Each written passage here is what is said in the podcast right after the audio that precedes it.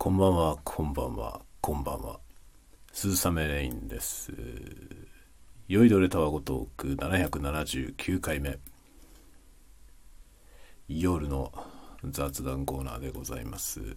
深夜の小声雑談。今日は、昨日の、まずはですね、まずは昨日の夜のやつ、えー失敗していたやつですね。777回のやつですね。777回のやつで DR05X を久しぶりに使って録音すると言っていてですね、えーちゃんと撮れていませんでした。まあ、iPhone、ダメですね。これ iPhone がダメなのかな？なんか何がダメなのかよくわかんないんだけど、USB のオーディオデバイスをつないだときに、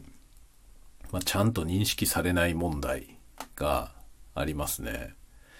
何回か挿してると使えるようになるみたいな。まあ、どういうことなんだろうね。これがよくわかんないですね。iPhone は本当に、まあだから Lightning のせいだよね、きっと。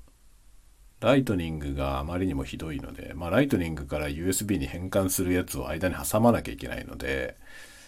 まあどうしたってね、直結するよりも事故りやすくなりますよね。で、今、あの、どうだろう、10分ぐらい奮闘して、もう刺しても、刺して録音してみて、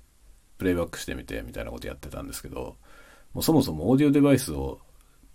USB のオーディオデバイスをつないでいるのにもかかわらず、再生したら本体から音が出たりとかしてて、もうね、オーディオデバイスは全く認識されないんですよね。で、何回か刺したり刺し抜いたりとかいろいろ刺し直してとか、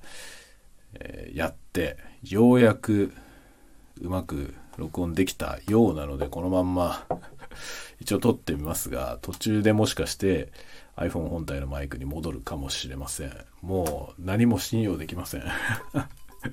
iPhone は本当信用できねえわ。オーディオデバイスに関してはもう本当に話になりませんね。さて今日はこのボンベイ。ボンベイのジンを開けてみようかなと思います。ボンベイサファイアロンドンドライジンと書いてあるやつ。これを開けてみようと思うんだけどこれなんかラベル貼ってあるのはimported っていうラベルが貼ってあるんだけどこれ剥がしてこのラベル剥がしてから開ける感じですかね。なんかガッチガチにくっついてんなこれ。こういうねあのなんていうの？あのシールみたいなものってこう日本のやつはさ割とこう綺麗に剥がれるようなシールになってるじゃないですか。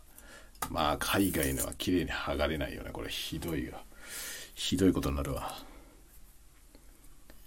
ねこういうものの質が全然違いますよね。やっぱジャパンに慣れてるとさこういうのそのこういうひどいものにをねたまにこう出会うとさあ日本ってすごいなって思うよね。よし。開けました。このジンを飲んでみよう。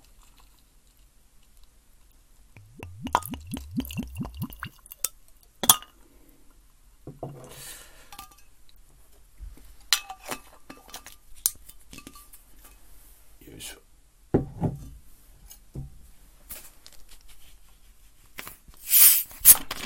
ウィルキンソンのトニック。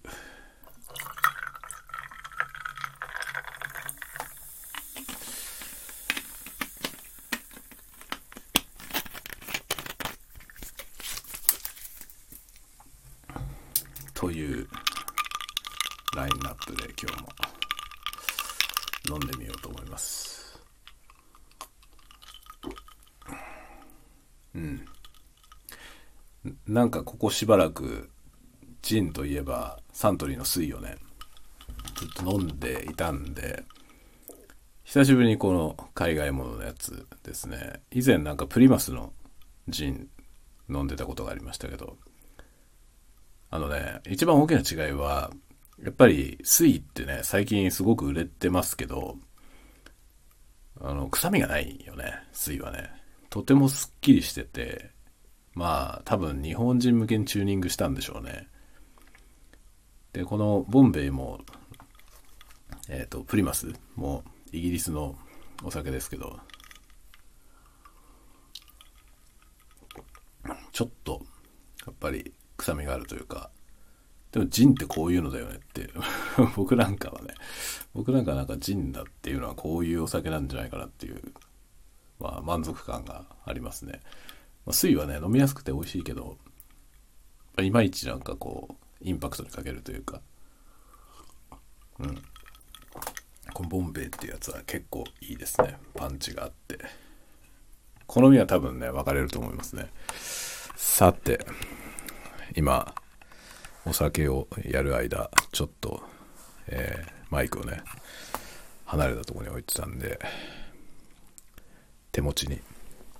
変えてみました。これは DR40 じゃないや。DR05X のあなんだをですね今はジョビーののゴリラポットっていうあの足がねフレキシブルのになってる三脚みたいなやつがあるんですけどそのジョビーのゴリラポットに乗っけて、えー、手持ちで 手持ちで喋っております。いやーこのマイクはいいよね。これはねコスパがめちゃくちゃいいですね。レコーダーマイク付きのレコーダーで今実売1万2000円ぐらいですかね。とても安いですね。まあ多くの場合これでいいんじゃないのっていう気がします。このこのマイクはねかなりいろんな用途に使えるのでいいですね。なんか公式の今日ね今日公式のあのティアックティアックストアのアカウントがこの DR05X であのカメラの上に乗っけてそのカメラのね音声を改善するみたいな動画を上げてて、まあ、こういう用途に DR05X 使ってくださいねみたいなそういうのをねアップしてたんですよ。で TX ストアがそれをなんかブログで紹介して設定とかもね詳しく紹介してで YouTube にどあの動画を上げてて YouTube はタスカムの方のアカウントのだったかな？で X の方ではあのティアックのツイートツイートっていうのはポストティアックストアのポストをタスカムのアカウントがリツイート、リツイートじゃない、リポスト。めんどくせえな、本当に。リポストしているという感じで、まあ僕は両方ともフォローしてるんで、まあそれで見つけてね、あの、見てみました。なんか焚き火の、焚き火の音をね、撮ったりとかしてる動画をね、アップしてて、なんで、なんで今って思いました。DR05X ってそんな全然新しい機種じゃないし、もうだいぶ前のね、機種だと思うんですけど、なんで今これの紹介を、今更 今更やったの？っていうのはちょっと疑問に思いつつも動画は見ました。なんかやっぱりそこそこいいよね。そのカメラの音声を改善するっていう意味において、これのいいところは、ステレオってとこですね。ステレオで、で、まあ、結構広い範囲の音が取れるころですかね。で、コンデンサーマイク、あの、ステレオのコンデンサーマイクがついてるので、かなり臨場感のある音がね、取れると思います。まあ、そのね、ネイチャーサウンドみたいなものを取るのにはとってもいいですね。で、まあ、今日ね、そのブログみたいなのをね、あの、ティアックストアが上げてたやつ読んだんですけど、設定がね、24ビット 96kHz、まあ一番、多分この DR05X でできる一番高音質のモードで、えー、入力レベルの調整をして、で、焚き火、だから焚き火ってここ時々パチッパチッって言うじゃない？そのパチッっていう時にクリップしないように、リミッターをかけますみたいなことをね、書いてあるわけよ。で、まあ、リミッターオンにして録音しましたって言ってて、で、まあ、聞いたものを、まあ、そのね、出てる動画を見た感じでは、ま、それほど、そのパチっていうところの、その、課題入力がそんなに大きくないのか、あんまりリミッター発動してない感じでした。あのね、リミッターあんまり発動してない感じだったからいいんだけど、このね、DR05X でリミッターかかると、結構、ひどいことになるんで、僕はね、これはなるべくリミッターはかけないことをお勧めしたいですね。あの、本当に稀にしかピークが来ない場合はいいけど、焚き火みたいなパチパチ言うやつは結構な頻度でパチパチ言うでしょ。なので、そのね、小さめの録音レベルでパチパチ言ってもクリップしないレベルで、リミッターはかけないで録音した方がいいですね。これはなんでかというとね、僕はそれで失敗したことあるんだよ、一回。あの、雨の録音した時に、雨もね、こう、ザーって言ってる中に、時々ポタッ、ポタッって言うじゃない。ちょうどその、あの、窓ガラスがあったり、屋根があったりする場所で撮ったんですよね。そうすると、屋根とか窓ガラスに落ちてる雨音がね、その、ザーって言ってる中に時々ポタッ、ポタッっていう強い音が入るんですよ。で、僕は特に意識せずにリミッターかかってる状態だったんですよね。意図的にリミッターかけたんじゃなくて、リミッターオンになってたのよ。気づかなくてそのまま撮ったんですよね。そしたら、その、ポタッっていう音の時に、リミッターが発動して、で、まあ、リミッティングかかるわけですよね。で、おかげで、そのポタっていうのでクリップすることはなかったんですよ。クリップすることはなかったんですけど、リミッターで圧縮されるので、そのね、ザーっていう雨の音が、ポタっていうタイミングで、あって減衰するのよね。さあ、う、あー、う、あーってなるわけ。これがね、リミッターの罠ですね。リミッターっていうのは、ピークの音量を下げるんですけど、その同時に鳴ってる音全部下がっちゃうんだよね。なので、そのリミッティングかかった瞬間に、後ろにずっと流れてるそのホワイトノイズね。それも一緒に減衰するという問題があるんだよね。だか焚き火みたいなやつで、焚き火だけがね、無音の状態の中に焚き火だけあるんだったらいいけど、普通そんなことないじゃないですか。焚き火って屋外でやるから、から風吹いてたり、まあ、場合によってはせせらぎが近くにあってとかね。なんか鳴ってるわけですよ、その焚き火の音以外の音も。で、それが全部まとめて焚き火のパチに合わせて、うって減衰するっていうことになるんで、リミッターはかけない方がいいと思います。ほんとね、あの、便利なのよ。リミッター。リミッター便利だし、まあ同じような理屈でノイズリダクションとかもね、ノイズリダクションも便利ですよ。便利なんだけど、使うと不自然な音になるの。なので、なるべく使わない方がいいんですよね。で、僕はね、それで、とにかく、何にも使わない。まあ、ハイパスフィルターを使わない。リミッター使わない。えもちろんなんかそれ以外のデジタルエフェクトみたいなやつ、リバーブとか、あ一切使わない。えー、アンド、ノイズリダクションも、なるべく使わない。というね、そういう方針で、あの、録音をしてるんですよね、普段ね。で、その状態でいかにいい音にするか。だからね、あの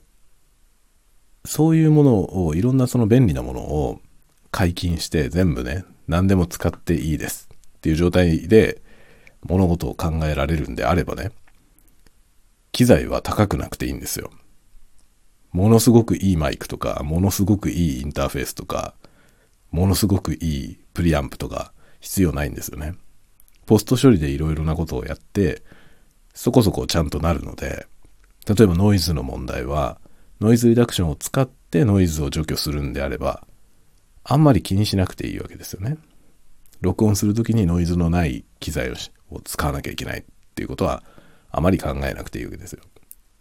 ポスト処理でよければ。だけど、ポスト処理にすると不自然になってしまうんで、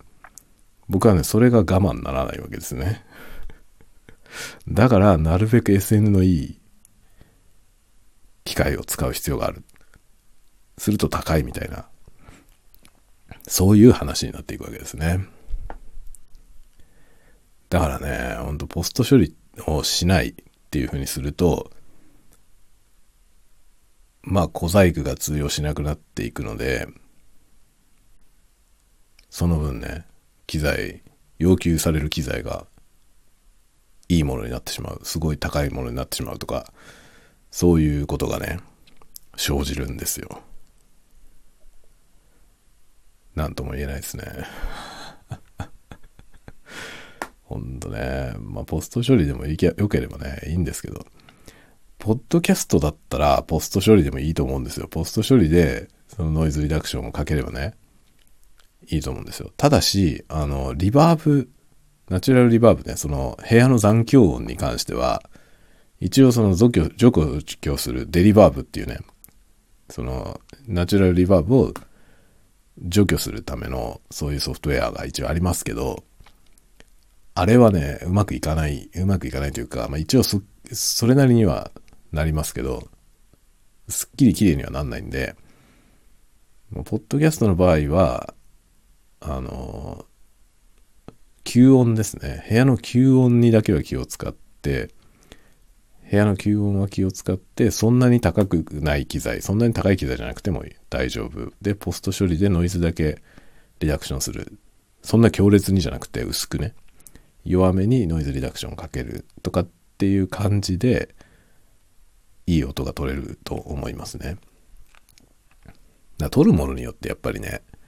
あの、どういうやり方をするのがいいのか、ポスト処理のノイズリダクションが許容できるかできないかっていうのは、そのどんなものを取るのかに結構左右されますね。ポッドキャストだったら僕は別にいいんじゃないかなと思います。そのポスト処理でノイズで、ノイズリダクションかけてもね、何ら問題ないと思いますね。多分このスタンド FM はかかってると思うんだよ。そのアプリ側で。アプリ側でなんか処理をかけて、まあ少なくともノーマライズはかかってますね。特に自分が何もしなくても音量のレベルはちゃんと揃ってるので、これ何かしら、あの、ポスト処理されてます。でもまあなんかね、それによってものすごく聞きづらい音になったりはしてないんで、いいんじゃないかな、このぐらいでって 思ってます。まあ本当はでもね、あの、しっかり音をね、あの、ポスト処理も含めて作って、その出来上がってる音をそのままお届けできれば一番いいなと思いますけど、まあそのためにはね、スタンド FM のアプリを使わないで別の方法でポッドキャストをね、配信する必要がありますね。でもね、結構何、前にね、アンカーでポッドキャスト配布してたことありましたけど、アンカーもなんかかかってんだよね、ポスト処理。だから、ポッドキャストのその、サービス、配信サービスで、まあ、ポスト処理かけるところが多いのかもしれませんね。自分の作った音を全く無加工のままそのまま配信できるようなまあ、ポッドキャストプラットフォームっていうのはもちもちろんあると思いますけど、それはどれなのかっていうのは結構調べないとわかんないね。まあ、そういう意味で言えばね、YouTube もポスト処理されてるんで、あの、YouTube はね、その、音量レベルがでかすぎるやつを調整するようになってるみたいですね。まあ、僕が上げてるやつはそもそも音量レベルが低いので、あの、YouTube 側で制限されるようなことはまあないと思いますね。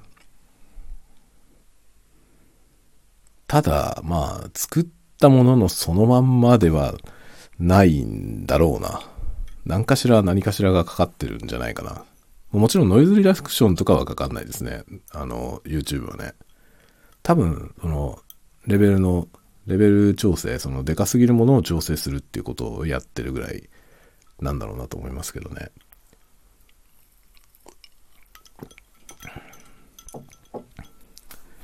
まあね、ポスト処理じゃなくて、なるべく録音時にいい音にしたいっていうのがありますね。で、今日、あの、我らが機材屋さん、機材屋 .jp の YouTube チャンネルで、あの、ショットガンマイクの比較動画みたいなやつ上がりました。それはね、撮影するぞみたいなのを夏にね、あの、機材屋さんの、当時はまだツイッターだったと思うんだけど、ツイッターアカウントで、まあ、紹介されてたんですよ。その、こういうの撮ってますよみたいな。撮影する日にね、撮影、これから撮影ですみたいなのをツイートされてたのを見てたんですよね。でそれの動画が今日公開されまして、さっき見てきました。楽しみにしてたんでね。で、まあ、ショットガンマイク8本を比較するっていう動画だったんですけど、まあね、比較してる機種が8本ある、8本も用意しているにもかかわらず、似たようなものをいっぱい用意してて、例えばロードが2本、ロードが2本、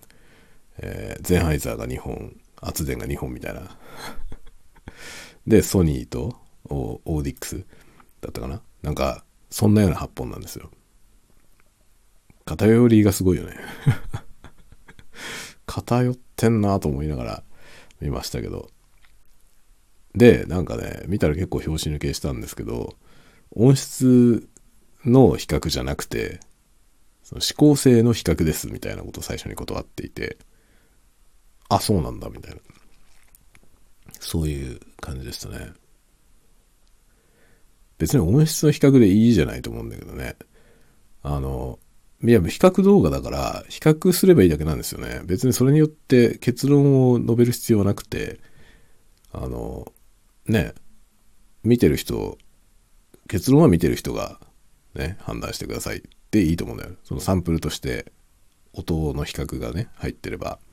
で、こういう条件でやってて、こうやって比較してますよって言って録音して、で、それ聞いて、で、その、まあ音質比較、もちろん、まあなんだろう、カーディオイド、そのね、ポーラーパターンの、何、指向性、指向性の比較も含めて、マイクの性能テストみたいなのっていろんな人がやってますけど、まあ、結局のところ、結論に関しては、その人の所感、所感でしかないじゃない。その、その人の感想だよね。っていうことになると思うんですね。だから絶対的なその、なんだろう、あの、比較になると、本当にスペックの比較になっちゃって、それはもうただの数値のね、数値にこういう差がありますってただのカタログ情報みたいになっちゃうわけですよね。でそれを実際に使ってみて収録した音を比較するっていうのはその結論は、まあ、出す必要がないと思うんですよね。比較してる音声さえあればあとは聞いて判断すればいいんでねどっちが好きかって話だから。まあ、どっちがいい悪いっていうもちろん議論になりますけどいい悪いってそのやっぱりねその人の感想なんで、どっちがいいと思うのかって人によるんですよね。だから、あの、こうですっていう結論はどっちみち出ないので、結論出さないで、こんな差があるけど、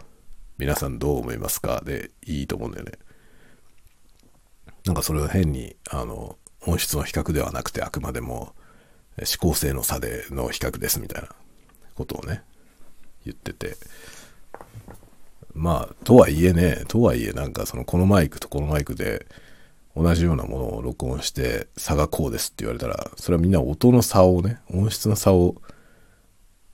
感じるじゃないですか。だ多分感じ、それを感じて、どっちがいい悪いっていう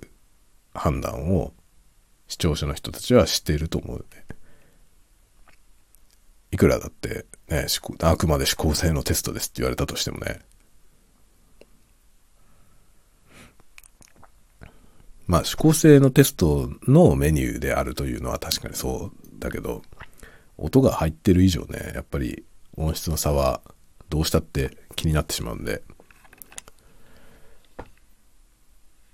結局音質の差というかマイクの比較テストとして見ました、僕は。ただね、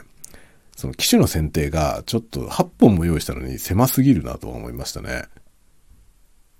その、すごく近い感じの機種。例えば、圧電にしても、あの、SGM、SGM はショットがマイクロフォンだと思いますけど、SGM の250、250の H と無印みたいな比較ででしたね。っていう感じで、その、チョイスされてるんですけど、まあ確かに250シリーズっていろんなのがあるから、その差を比較するっていうことには、まあすごく意義はあると思いますけど、他のメーカーのものと比べる、他のメーカーのものとも比べるんで、だったらなんか圧電なら圧電でね、ちょっと違うタイプのやつ、明らかに例えば指向性が違うとか、のやつを比較した方が面白かったんじゃないかなっていうのはちょっと思いましたね。その、ちょ、機種の選定がね、なんか、ちょっと狭いかなという気はしましたね。で、まあ、ゼンハイザーは、妥当な感じでしたね。416と600だったんで、まあ、416と600の比較って多分 YouTube にめちゃめちゃいっぱい出てますけど、ゼンハイザーのね、416っていうマイクは定番中の定番なので、特にビデオグラファーの人たちの定番中の定番のマイクなんで、みんな、みんな使うんですよ。416。MKE416 っていうマイクね。本当にスタンダードですね。デファクトスタンダードというか、そういうモデルです。ただし高いんだよね。12万、日本での販売価格12万円ぐらい。なので、まあ416が買えないというか、ちょっと高すぎるなっていう人が600を選ぶんですね。600は4、5万、4万ぐらいかな。ぐらいですね。で、まあ、ゼンハイザーだから、同じゼンハイザーの1個下の機種というか、下級モデルなので、まあ、600と416はどれぐらい違うのかっていうのは、いろいろ気になるとこですよね。値段差ほどの差が本当にあんのっていうところで多分気になってる人はいっぱいいて、なので YouTube にはね、いっぱい上がってます。MKE416 と600の比較。で、その2本をね、今回も用意してやってましたけど、これもね、その比較はもういっぱいあるから、416だけで良かったんじゃないかなって気がしますね。416を登場させて、まあ他のメーカーの安いやつがいかにこの416に逼迫するかというか 迫っていくかというかね、そこなんじゃないのっていう、見どころはそこだったんじゃないかなっていうのは、ちょっと思いますね。価格帯をばらけさせたりとか、あとはまあ指向性のテストだって言ってたんで、指向性の差を、差があるやつをね、選んで比較するっていうのが面白かったんじゃないかなとは思いますね。だって416と600、ゼンハイザーの416と600なんて音質の差だもんね。ほとんど同じ用途のマイクなんですよね。で、廉価版というか、416がまあ高いんで、もっと一般ユース向けに600っていうのがあるっていうま、そういう位置づけですね。だから比較としてはね、その2つを比較するっていう動画だったらいいけど、それはいっぱいあるから、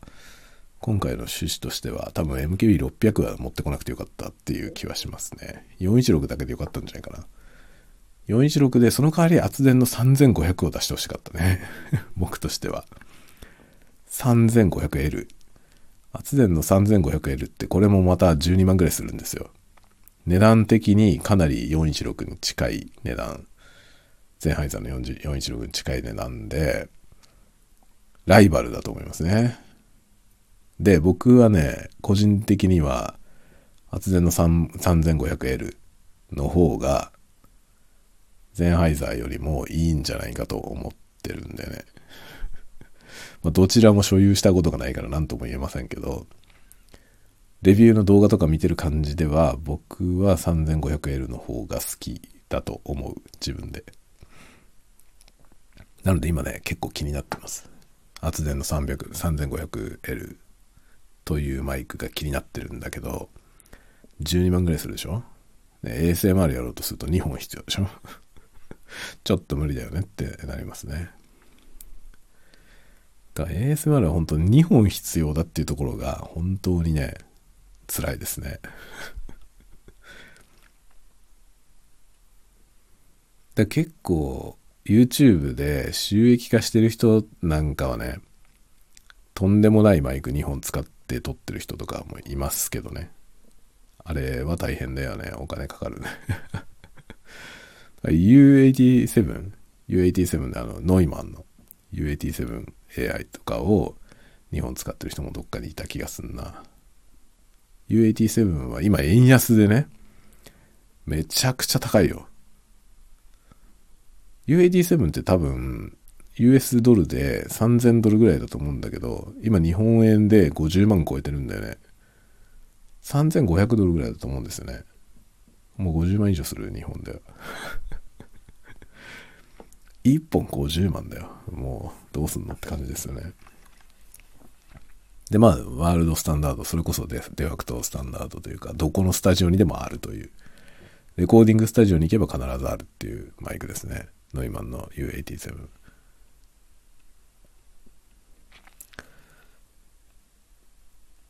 なんでこんな話になったんだろうね。U87 は全然僕は欲しいと思わないけど、あまりにも高いし、その、なんだろう。まあ確かにいい音だけど、確かにいい音だけど、値段の差ほどの音の差はないよね。と思いますね。もはやほとんど宗教の世界だと思うね、あれは。確かにいい音なんですよ。すっごいいい音で、特にボイスオーバー、このね、あの、こ、声を録音するっていう意味において、まあ、ダントツいい音だと思いますね。その、もうなんかみずみずしいし、ふくよかだしね。素晴らしい音がしますよ。素晴らしい音がするけど50万だからね。50万はやりすぎだよね。10万円ぐらいのマイクと比べた時に、まあ10万円のマイクと比べても差が40万もあるじゃない。40万円分の差があんのかって言ったら、僕はそこまでは感じないですね。最近あの真空管のね、真空管が入ってるマイクが、チューブマイクっていうのがあるんですけど、真空管の入ってるマイクでも、10万ぐらいで買えますね。11万なんぼとか、それぐらいね、あの、ルイットのやつとか、ルイットのね、チューブの、あちょっと型番忘れましたけど、あの、真空管が入ってるマイクあるんですけどね。あれめっちゃいい音するけど、あれも、あれ10万ちょっとぐらいで買えますね。さすがにノイマンほど高くないから。で、ノイマンと40万の差があんのかというと、ま40万の差はないんじゃないかなって思いますね。そこまで違わないだろうって思いますけどね。だこういうなんかいろんな、なんだろうね、あの、プロダクトをね、買う買わないって選択するときに、あの、まあ、こういう値段差と機能の差を比較して、値段差に見合うだけのその差があるのかみたいなことって多分皆さんね、あの、検討する際にやってると思いますけど、冷静に考えると多分コスパのいいモデルっていうのはあるよね。あると思いますね。高いものになってくると差がより分かりにくくなるんだよね。低い方は割と分かるんですよね。結構違うのよ。例えば1万円切ってるぐらいのクラスと1万5千円2万円くらいのクラスっていうのは値段差以上の差があると思う。まあ、値段差が1万円だったとしても1万円しか違わないんだったらこっちのいいやつ買った方がいいんじゃないっていうぐらい音が違いますね。でそれがね、あるところから上になると分かんなくなってくるんだよね。5万ぐらいからですかね。5万円と10万円のやつの差は、そんなにはないと思いますね。なんかその、これとこれで差が5万円あるんだよねって言われた時に、5万も違うんだったら安い方でいいかっってなると思いますね。5万円と10万円だったら。これがね、でも1万円と6万円だったら全然違うのよね。同じ差なんだけどさ、差は5万円なんだけど、1万円のモデルと6万円のモデルは明らかに音が違いますよね。やっぱ1万円クラスっていうのが、あの、本当にね、末端レベルで、あの、どうせわかんないだろうという 売ってる側もね、作ってる側が、これを買う人たちはそこまでわかんないだろうっていう感じで作ってると思うんだよね。もちろんそんないい加減なつもりでね、作るわけじゃないけど、だけど、そういう視点で多分いろいろ妥協してると思うんですよ。価格を抑えるためにね。でその、1万円台のぐらいのものを買う人たちっていうのは、あの、間違っても4万円、5万円のものってあんまり変わんない、買わないのよね。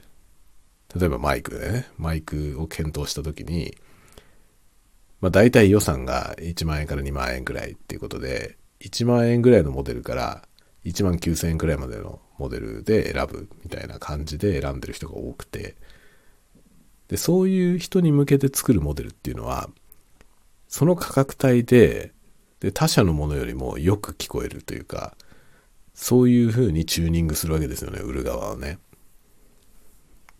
まあもちろん当たり前ですけどね、カメラとかもそうだけど、その、最初の方の初級レベルの人たちが買うモデルっていうのは、その人たちの予算、予算感に見合う状態にしなきゃいけないんで、まあ上位機種からするとね、いろいろはしょるわけですよね。いろんなところを妥協するわけですよ。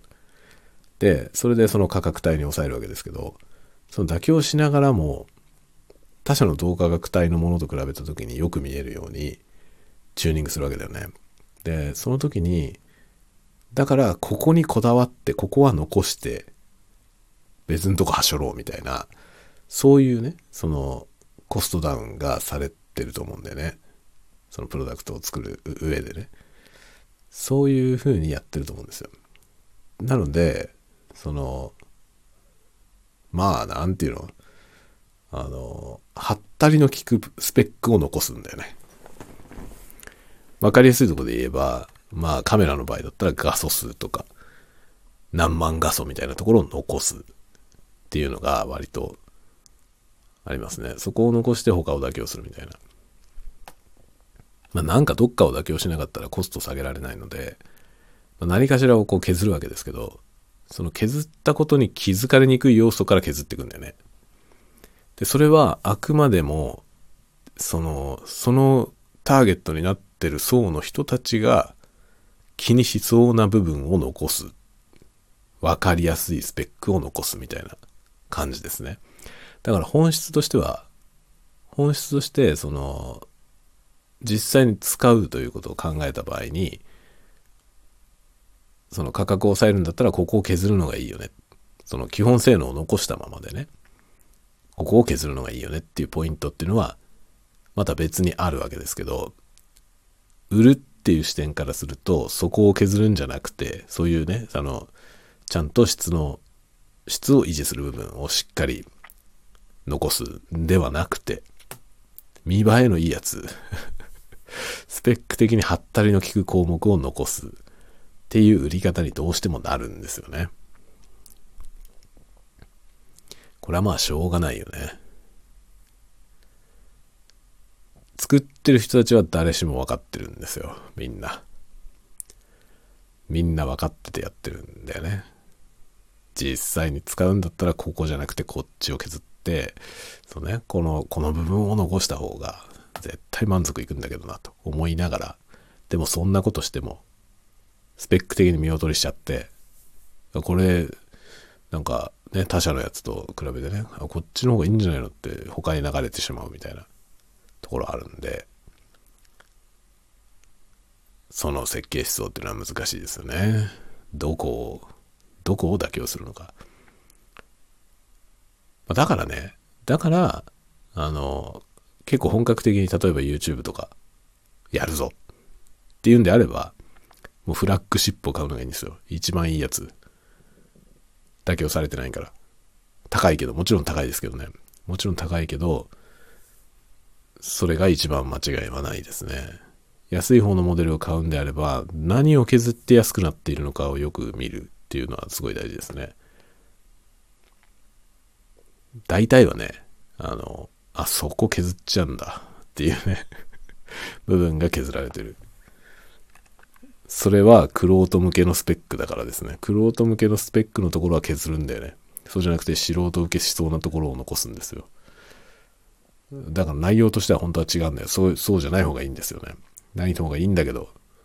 そういう正しく真っ当なものを作っても売れないので、そうじゃないやり方でやるしかないという まあ、革新犯的にやるということですね。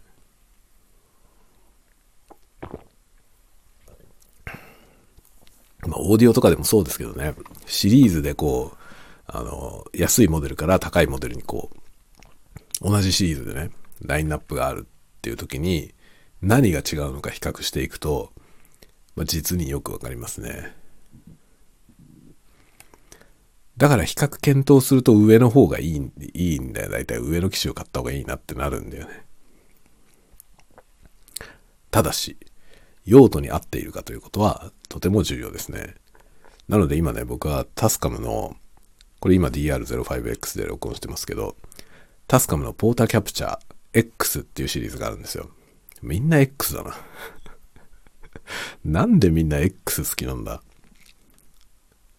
イーロン・マスクといい。なんで X なんだって思うけど、ポーターキャプチャーも X なんだよね。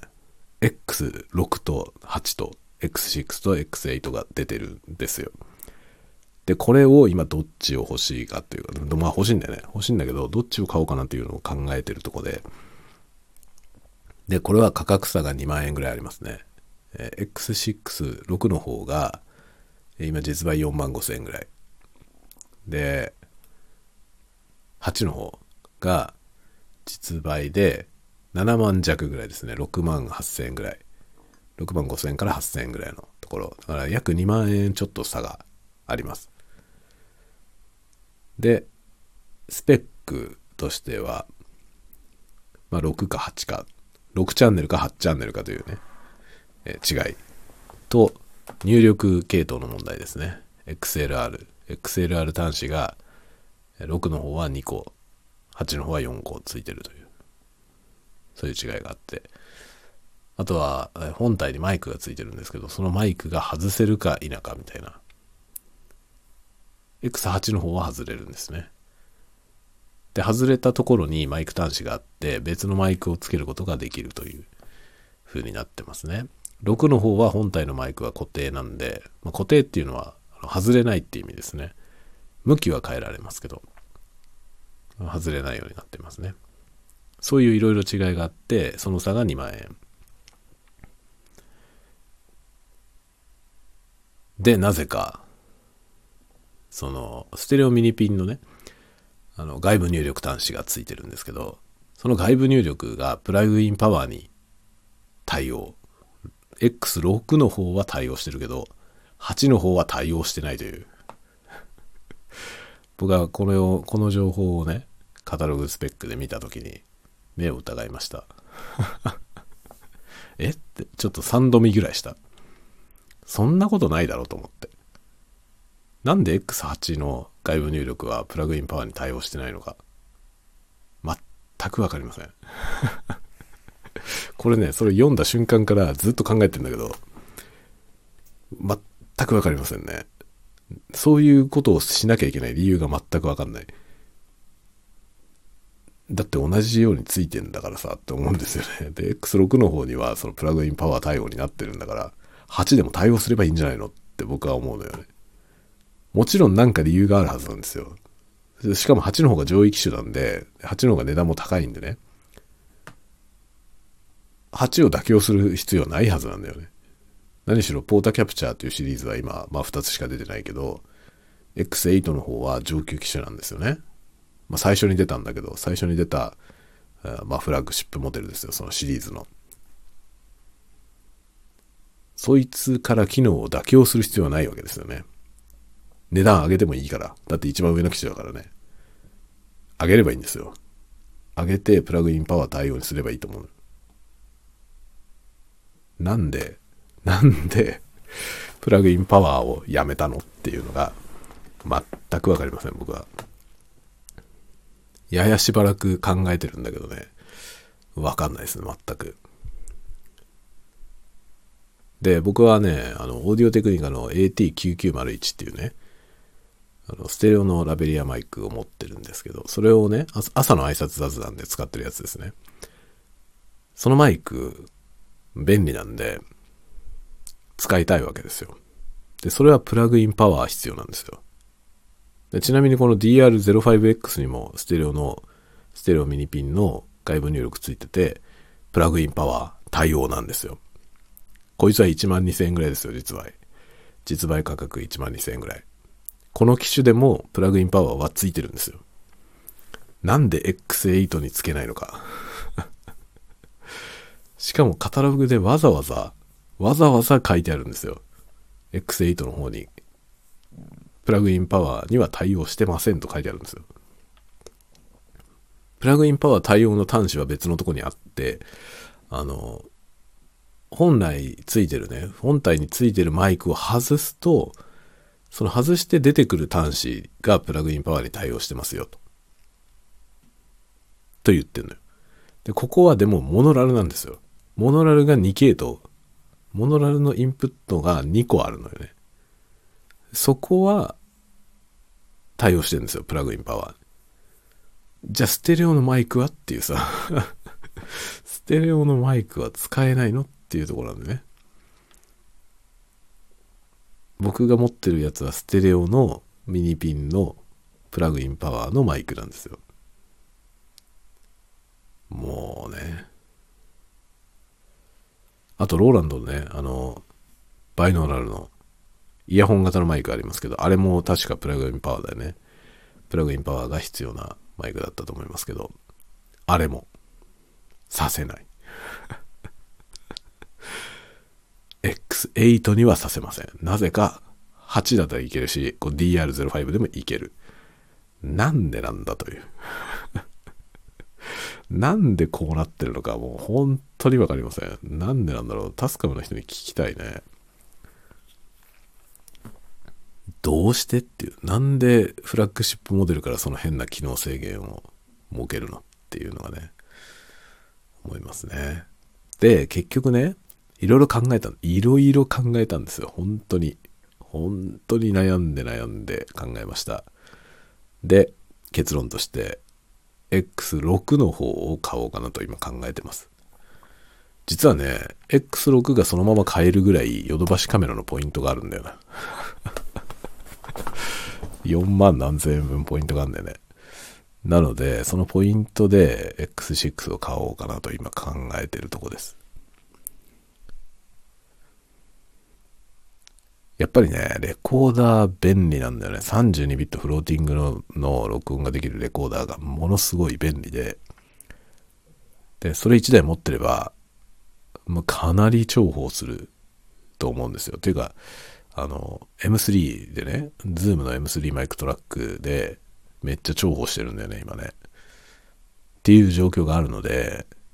ポータキャプチャーあったらめっちゃ便利だろうなっていう。で、XLR の入力がついてるんだよね。これがめちゃくちゃ便利だなと思うんですよ。で、まあ、一応ね、今 F6、ズームの F6 っていう、あの、完全にレコーダー専用のやつは持ってて、それは XLR 端子が6個ついてる。6チャンネルの同時録音がね、できるんですけど、そういう機材も一応あって、ま、持ってはいるんですけど、いかんせん、この F6 は内蔵マイクがなくて、自分自身は単なるレコーダーなんですよね。だから必ずマイクが必要なんですよ。そこがポーター、ポーターキャプチャーと違うところ。なので、あくまで F6 はレコーディング用と。で、X6 の方で、なんか、こう、フィールドレコーディングというかね、外で使う。いつも持ち歩いて、なんか、ね、あの、ここで録音したいなって思った時にパッと出して使えるっていうような用途で、持ち歩きたいなと思ってて、そうすると魅力あるんですよね。X6 が。まあ、今はね、この M3 マイクトラックをそういう用途で使ってるんですけど、やっぱりね、本当に32ビットフローティング録音があまりにも便利で、まあ、どうしてもこれ DR05 とかの出番がなくなりましたね。こいつ、だから DR05X の32ビットフローティング版のやつが出たら、もうめちゃくちゃ売れると思うよ。めちゃくちゃ売れると思う。これいくらになるかな？これもし32ビットフローティング録音に対応させたら、いくらになるんでしょうね。今実売で1万2000円ぐらいですけど、いくらになるだろう。やっぱ2万円ぐらいしちゃうのかな。今、ズームの、ズームの M2 とか M3 は2万4000円くらいなんですよね。32ビット floating のポータブルレコーダーでいくとその辺、安いものだはね、その辺なんで、2万4000円ぐらいですよね。だこれを1万円台で DR05X に32ビットフローティングの機能をつけられたら、なんか一気に売れると思いますねタスカム出さないかな、そういうの。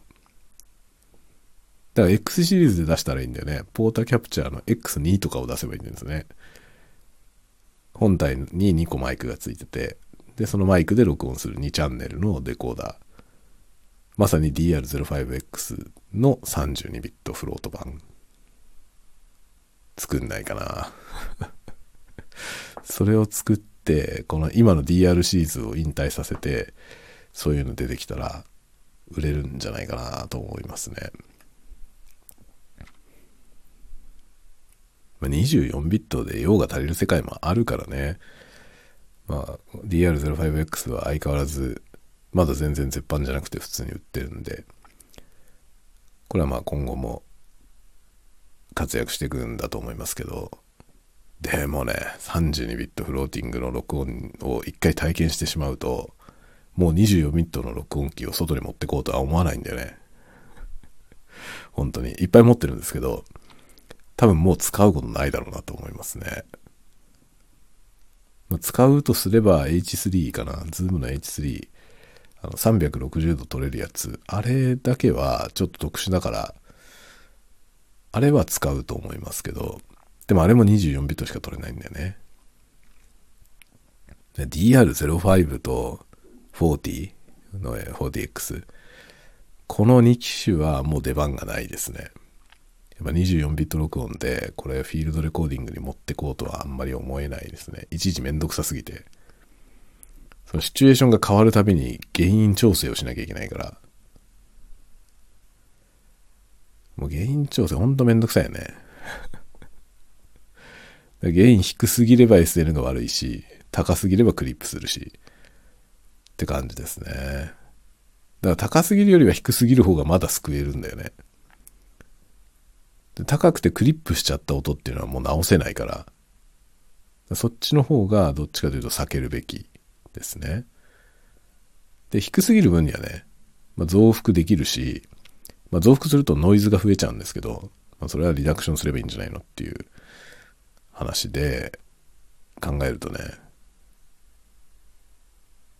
まあ一応、ね、あの、できるかなって感じですね。32ビット。32ビットフローティングは本当に便利。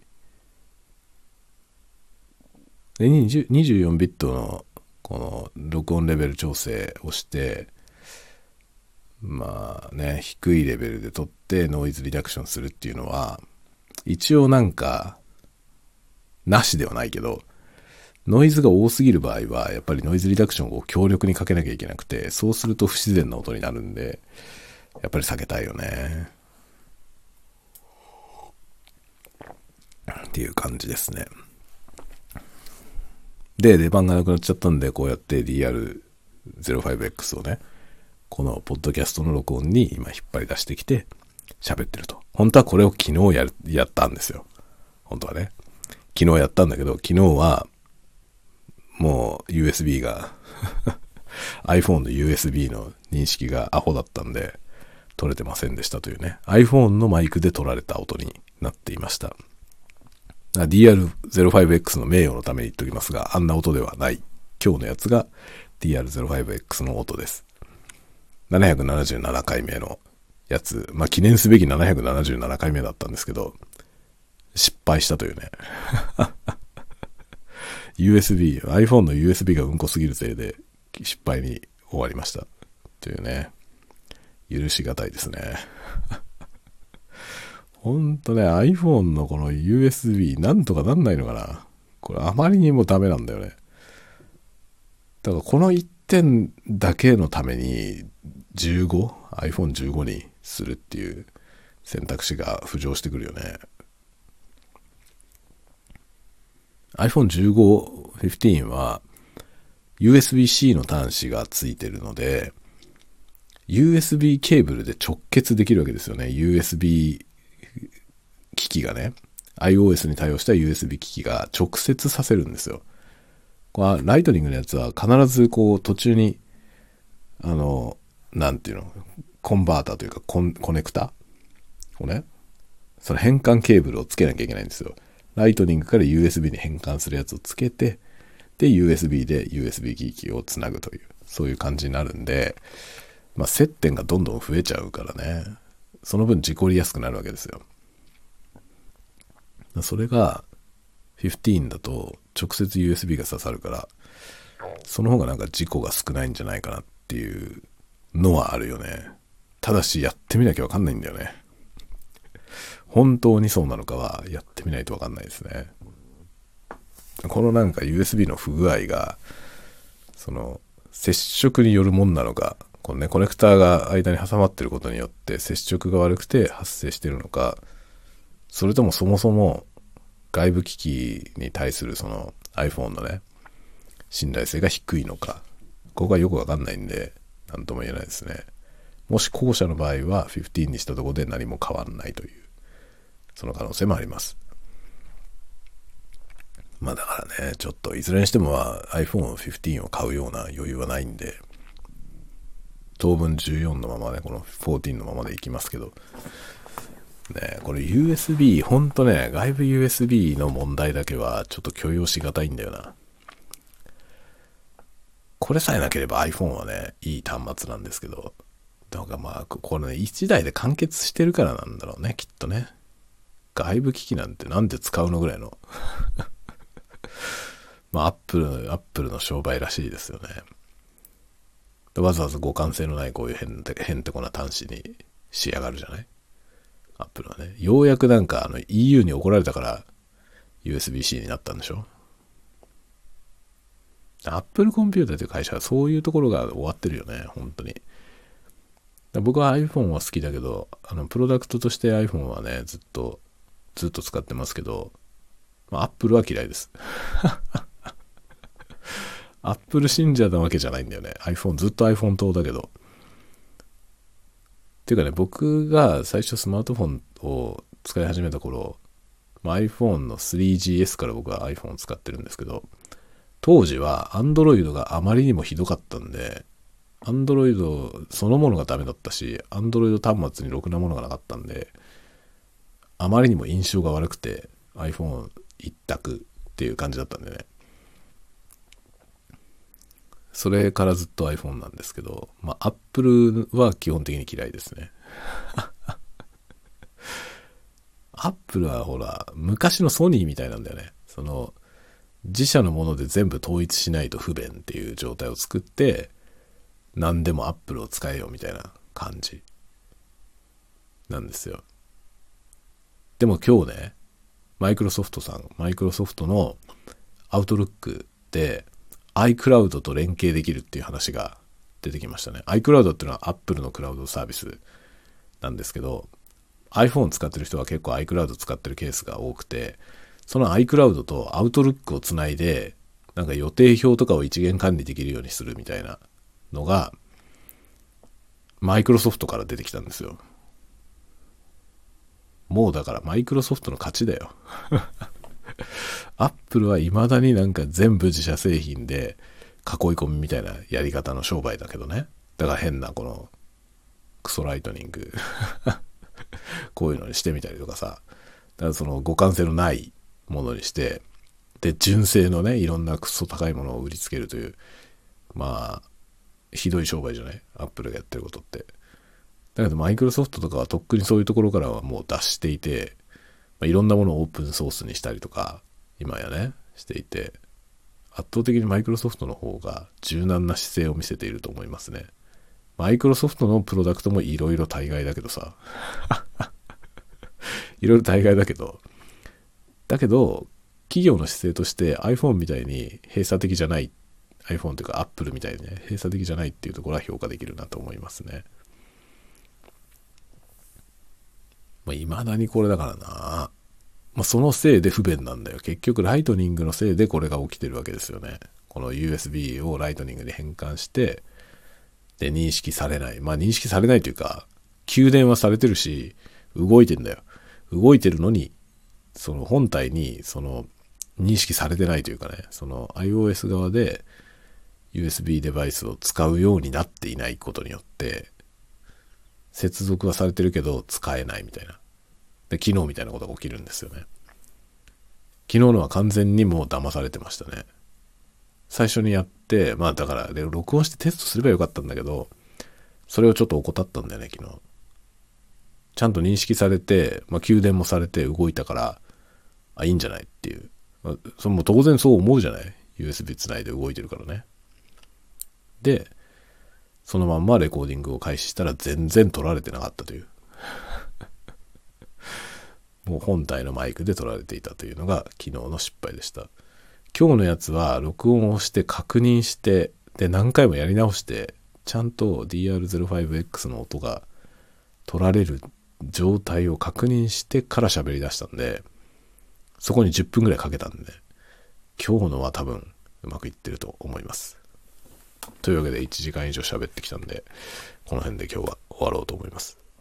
ではではでは、また次回のタワゴトークでお待ちしております。おやすみなさい。おやすみなさい。おやすみなさい。